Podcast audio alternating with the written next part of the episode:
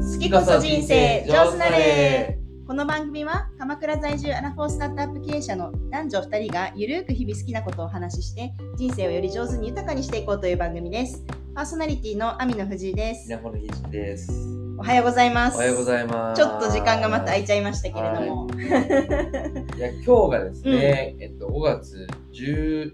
日の朝にな17りますね。ですね水曜はい。 7時半。そうですね。どうですかなんですよ。おマジですか。もうね、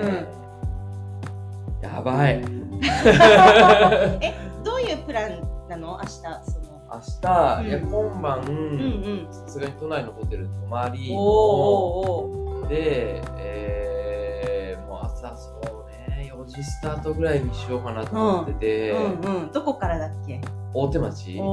うおう発はいやもうね箱根駅伝のそのままの再現をそうです一人箱根駅伝をする一人箱根駅伝あのーすごいよね友達ととか出てたのが結局最終的に一人になりまして、おえーで明日がねまあなんかあの本当に天気って大事じゃー確かにんで雨だったら、うん俺もう延期しようかなとか思ってたの、うんちうょんうんっとさすがに絶対無理だなみたうんいうんな、うんで明日さ、あのーおかげさまで雨ではなかったんだけうど、んうんまさかのこの5月のタイミングで真夏日っていううんあーやばいそれはそれ30度でいくってマジいう今日も暑いもんね暑いでしょ、う結構コンディション的にはきついんだけど、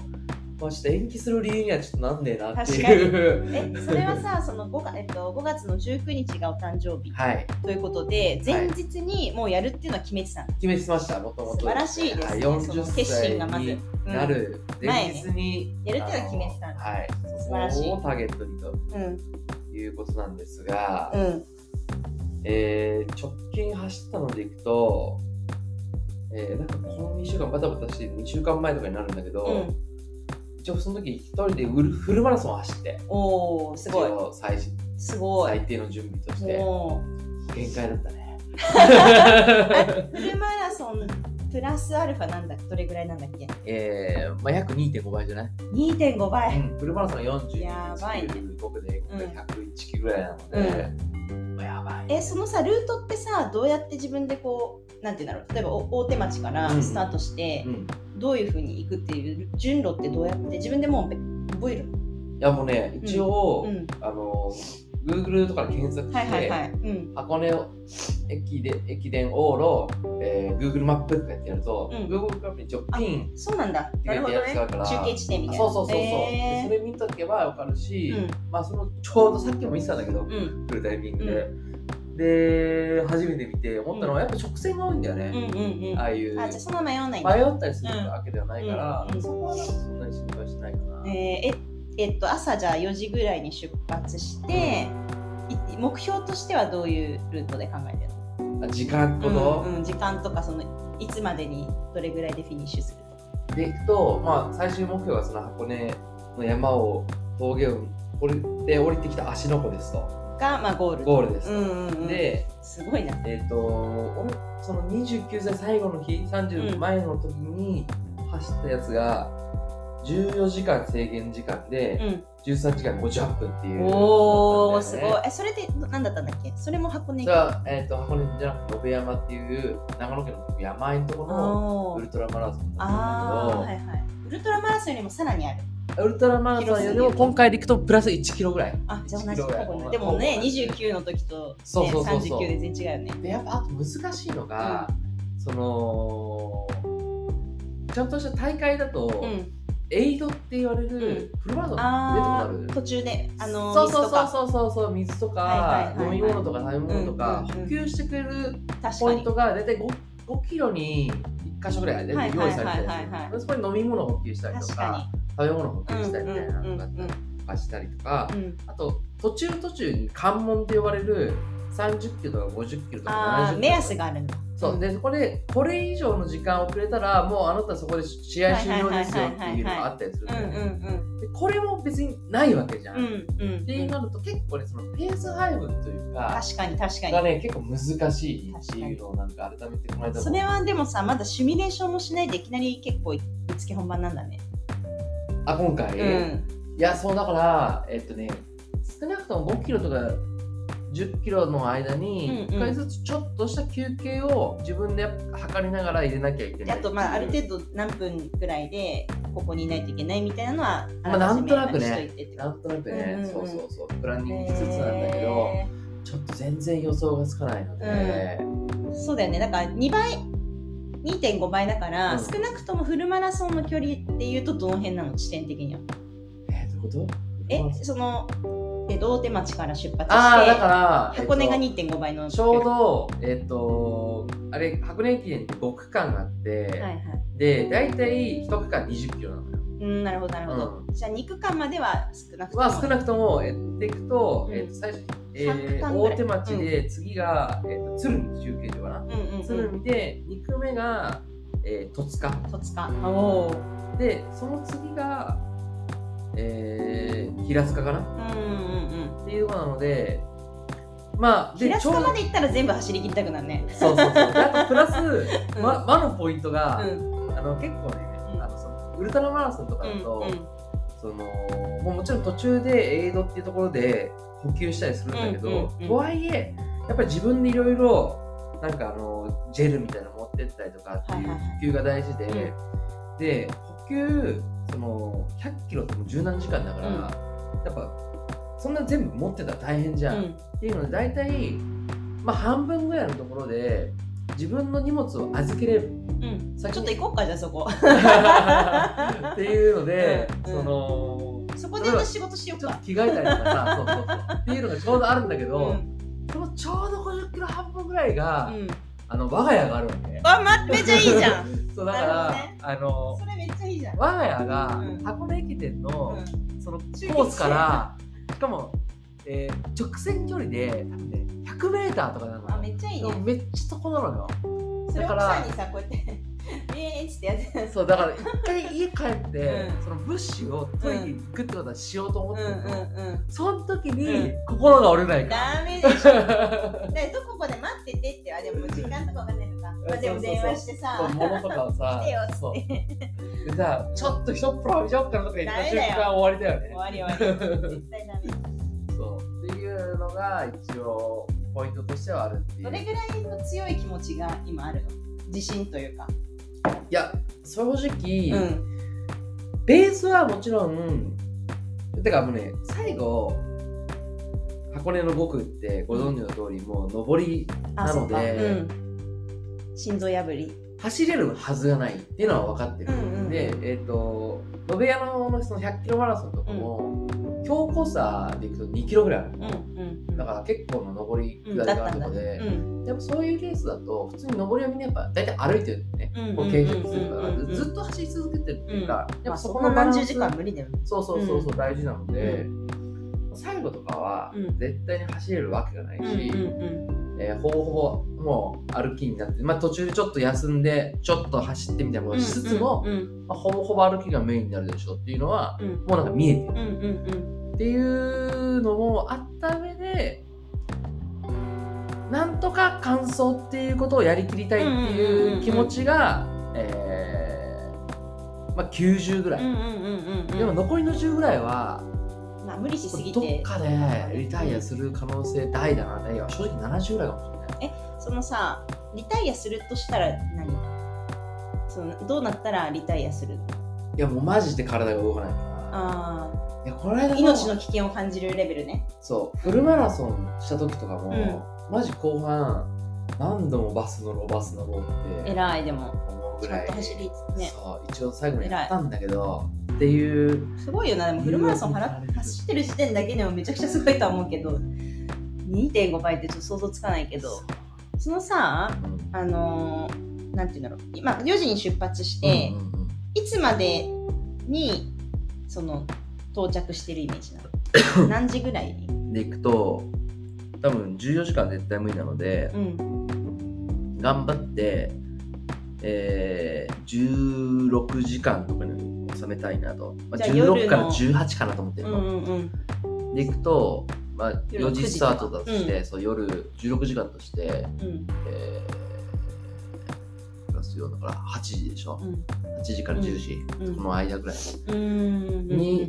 ゴールしたいなで箱根に泊まって帰ってくるちょっちょっと悩んでる。ああ、まあそうだよね。ねそのまま帰ってくるかもしれないねそのまま帰ってくるかもしれない。明日わあ、そう、翌日の朝もちょっと忙しくてさ。うわ、死んでるじゃん、でも。いや、でも、とりあ偉えいずな朝一で整体入れて。 そうなんだ。そうっていうので。うわ、すご仕い。事であるもし、それをまずやろうと決めてること自体が、まず偉い。と思う。約束しちゃってからね。ね宣言してるかいらやまあね、でも素晴しらしい。うんで、あとは、まあ、どうなる、その命の危険を感じないい。うんうんかったらう、ん乾燥までは、まあ、時間はともかくうん、乾燥しよう。うん。そうね。うんいや乾燥を目指そう。ほんとそう。うん、もう、ね気合と根性だけ乗り切ったっていう素晴らしのができるすごいいいよ40代を過ごせるんですでしょなんか、頑張れる気がするじゃん頑張れるね。そうその思いで前回あのウルトラも完走したのでそうだよね。で、さん40 30代どうだったのそれで。やっぱよかっいやなんた。か、うん。あのーそのことうん。 29歳最後の日にウルトラマラソンうんうんをうんうん。完走できたのうはんすごいいい経験になっていて、うんただそのうん30代の時になんかめちゃめちゃきつい時とかにいやあれほどきついことないしやおっーてすごい思い返せる中の一つに思いな出るっしてたんだいうだからやっぱ人間そういうの大事じゃん、大事。うんえー。っていうのになるので、まあ、そういう意味でもじゃあさだって諦めちゃったらさあーまああの時諦めたしなっつって諦めちゃうかもしれないよねってって言われるとどんどんどんどん そういう10年になっちゃうかもしれな乾燥しないいプレッシャーがいけないねやっぱりそのやると決めたらやり抜かなきゃいけないのが経営者ですもんねそういうことですねやべえな私自分にも今そうやってプレッシャーあ そういうことでるすそうだよでもなんかあの私正直全然痩せてなくてででも前言ってたスイッチめっちゃ入ったここ1週間2週間ぐはらいい、はいはいはいはい。だからなんかこのスイッチ入ったら、うんうんちょっといける気してきた。ほうほうほうほそう。っていうう。。何が入えっってとねまずね入ってまずね、その自分の食べてるものうをんダイエット友達に全て送ってる今。おうだから、まあ、あなるる意ほど味レコーディンうグ。んうんうんうんっていう意味でもその食べるものへの見直しがかかり始めて、うんうんでそのできるだけカロリーが低いものだったりとか、うん健康にいいもうの、んうんえっと食べ飲み物も、まあ、そんなにそのカロリー高くないものを選ぶようになったっていうのうんうんうんがうんまず結構大きなチェンジで,、うんはいはいはいはい。であとはあの習慣アプリみたいなのをやってるって言ってたじゃん、うんうん私あれも始めて、うんうんうん。で必ず運動するようにしてる毎日おお素晴らしい。そううんっていう感じでまあ食べ物の量と質とあと運動うんうんがあれば、まあ、痩せないわけがないからそうだね。このスイッチがちゃんと習慣化して入ったら割と結構いけそうな気がしてる、えー、でももうギアかかりだしたギアかかったうんんだから頑張るわマジでえー、あれいつだっけ8月25です ?8 月25日。はいそうですねだからサーシャの誕生日がまあサーシャとフィッシュの誕生日が5月19日なんで、まあ、そこからだよね3ヶ月あるまあ3ヶ月だねうんうん1 0キロうん。はい頑張りますなかなかまずはチャレンジングなそう、えっと、本当はさ、前回さ、4月までに3キロみたいなこと言ってたんだけど、あそれ全然、刻んでみたいなね。そうそう全然達成できてなくて、で、なんだけど、えっと、そうそう、だから、とりあえず、あと1ヶ月で5キロ。うん痩せようと思ってる。なるほど。うん、そうそうそう。結構でかくないでかいでかいでかいだってうんうんえまあ、目標ね、まずはー。うんうんうそうですよ。だから頑張りましょう、お互い。ん。いや、そうっすよね。ギア入ったんで、こっちも。素晴らしい。はい。でも、それでね、うんフィッシーが達成してくれたら、よもうり、よりやるしかなくなるでしょもう絶対達成にしないといけないね。もう、うん死んでも達成するわ。。そうそうそううんで、環境作りを ね、そうだねお。互いしていくっていそうだね、めっちゃいいね。感じですかねう。んどう最近は。いやなんかねめすごく最近いい感じで、うんあのねなんかストイックのスイッチも入ったんだよねお同時に、えダイエットと同時にストイックのスイッチが入って、なんだろうななんかあの朝5時起きを最近始めて、うんうんうんであのヒッシー ヒッシーとあのほら朝さ予定があったじゃうんうない、んうんうんヒッシーが2回ぐらいリスケしたんですけど そうなんですよねどうしてもなんですけ重など、なんですけど、それすごい逆にちょっと良かったことがあって、っていうのは、その朝の時間めっちゃ長く取れたじゃん。うんうんで、なんか最近ね、朝の時間めっちゃ充実してて、うんうんで、あの9時からだいたいミーティングが始まるから、うん9時からその仕事のスイッチが入るんだけど、うんうんうんそのその前の間うんうん5時から9時までの間、まあ、もちろん散歩挟んだりご飯挟んだりするから、うんうんうん実質3時間とかなんだけうど、ん3時間もないぐらいですんだけど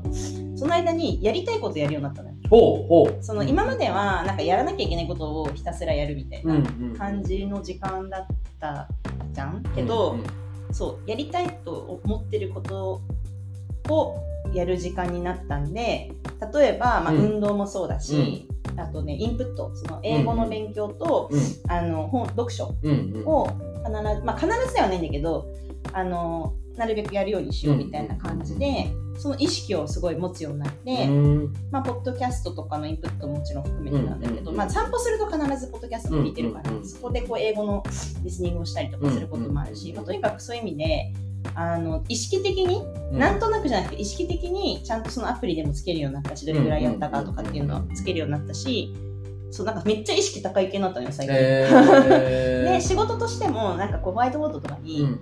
あのまあ、正直私その今,、えっと、今週末あ来来月頭かうんうんに全社ミーティングをうんうん34年ぶりにやるわけですよ、えで広島に全員集まるっていーうああ合宿形式でそうだよ、ん G7 ながらの広島サミットみたいな感なじでるほどさ楽しいじゃん超楽しいんだけうんど、うんその広島そうねスイスマレーシア大阪沖縄仙台からそれぞれ集まるっていう、えーマジサミットでしょマジ旅行来たけどマジサミットでしょそうそうそうそうでそれの準なんかせっかくだからめっちゃ準備しようと思って、でそれも全部今なんていうの計画立ててて、うんうんでいつまでにこれやろうあれやろうっていうのを決めてたりとかそのそうねなんかそういう意味でやることも書き出してるしうん9時までにまあ今日やろうと思ってることをもう一回見直して、うんうんだから9時から6時まで結構仕事集中して、うんまあ、ミーティングとかめっちゃ入るけど、うんまあ、それまでにできればやりやりなんかやるべきことリストをその合間合間にやって、うんうんで6時になるともうめっちゃオフモードになるの、うんうんもう疲れて無理もうでやりきったとそうだって5時に起きてるから無理じゃん、で6時もう超疲れたってなってでもう例えばそこから飲みに行くこともあるし、うんでも週に3回うんうんにして、であとはまあゆっくりするみたいな、うんオフモードって感じにしてやってるからちょうどいいバランスがいいだなかるらほど頑張りすぎないみたいな、うんうんうん頑張りすぎないけどめっちゃストイックや休みもでみきてたいるなしそうそうそうそうそう、えーいいサイクルだね自分の今の生活がちょっとオフモードの時におすすめの俺最近ネットフリックスでちょっとハマったドラマがあってさ、私もあるよサンクチュアリって相撲のやつあーって見てないまだえあれ日本のほ日本のやつなんだねけどドラマだよね、るうん知らんよなんかさ、ーサンクチャリってあの漫画が好きだからさ。あーわかるわかるわか る最初そっちのイメージそうだよねんえーあれもでもなんか結構 CM やってるもんね。あやってるでしょ推しなんだろうね、うん今。そうそうそう私、あの、ビーフっていう知らアないメリカの映画あのドラマうんうんを見て、だえ最近やっぱ英語のインプットしたいかうんら、うん全部字幕英語にして見てるわけですよ。うんうんうんで、それで、あの、ビーフっていうの見てたんだけど、それもめちゃくちゃ面白かったよ。うんうーん何系だあのね、えっと、アジア人、アジア系アメリカ人うんが男女2人が、うんうんなんかちょっとしたことをきっかけに、あのー全然知らない同士なんだけど、うんあの車同士で喧嘩みたいな感じにすうんる、うんうんなるのね。うんでその時の怒りとか、うんうんそのくる憎しみみたいなのが、なんかその彼らたちのなんかその人生をどんどん狂わせていくっていううん怒りがすごいこうモチベーションなんていうのかなどその同性になっちゃってるみたいな感じなんだけど、でもそっからそのだんだんだん最後のエンディングがめちゃ良くて、うんうんなんかそっからこうなんか愛に変わっていくって言ったらあれなんだけど。うんうんなんか憎しみが憎しみを呼んでどんどんどんどんその人生が狂っていくんだけど、うんうんうんだんだんその2人のなんかこう間になん何かしらのこうな愛というかなんかそういう感情が芽生えてくるその変な男女の愛とかだけじゃないじゃないと思うんだけどなんか不思議なねそのお互いの人生をこう理解し合うじゃないけど、へーみたいな感じになっていくっていうでなんか私結構最初の方ってさドラマってすごい面白くてエキサイティングで引き込まれてって、うんうんうん最後の方ああこういう終わり方かみたいに。うんうんまああるちよょねっとこうそいな残念感が出てくるっていうか期待値がさ高くなっちゃうからさ、エンディングってめっちゃ難しいじゃんうんでもねエンディングの方が面白いぐらいだったっへていうのがすごいごい良かったでえす、ビーフビーフ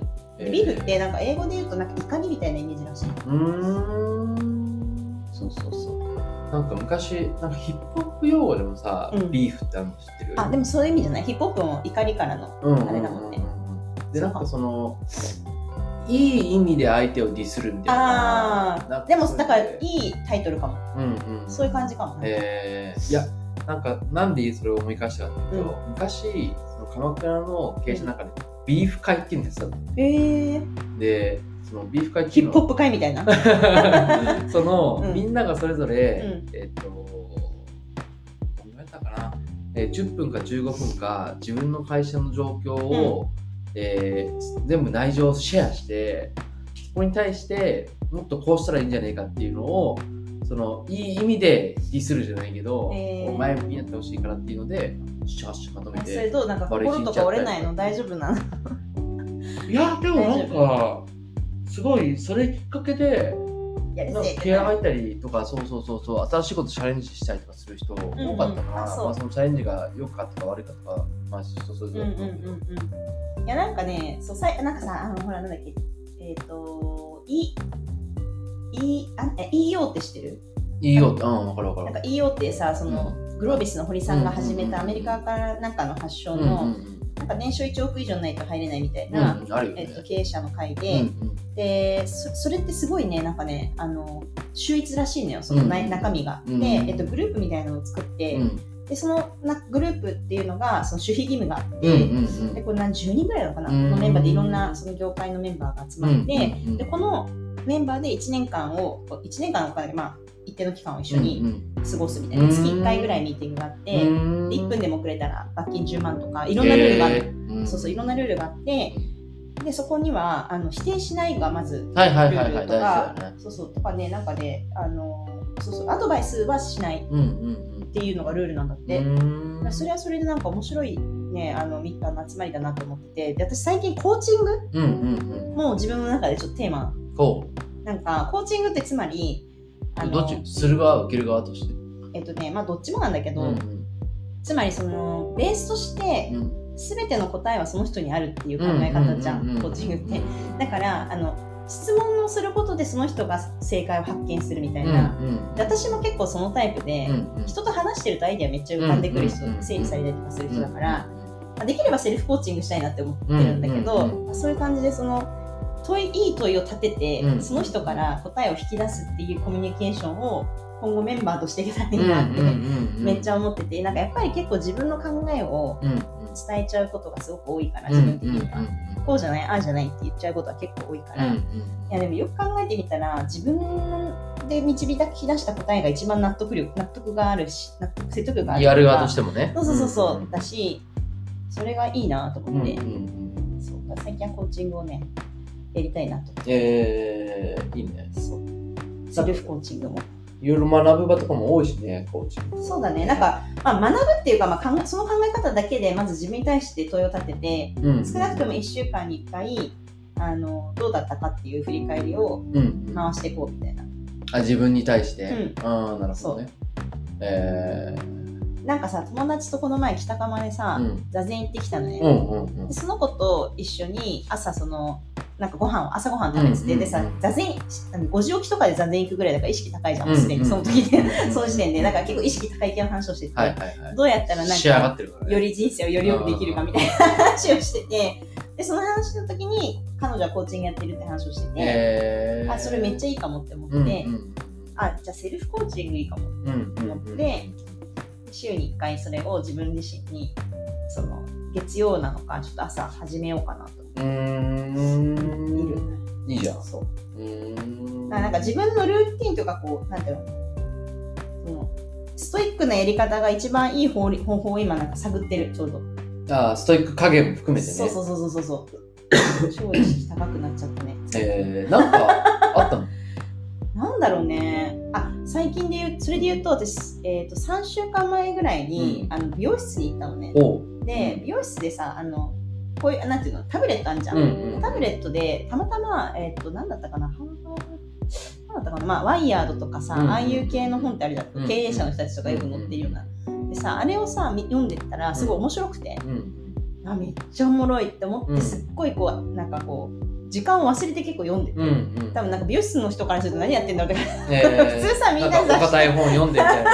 雑誌とか見てるのになんかそれめっちゃなんかハマっちゃってて私思い出したのが、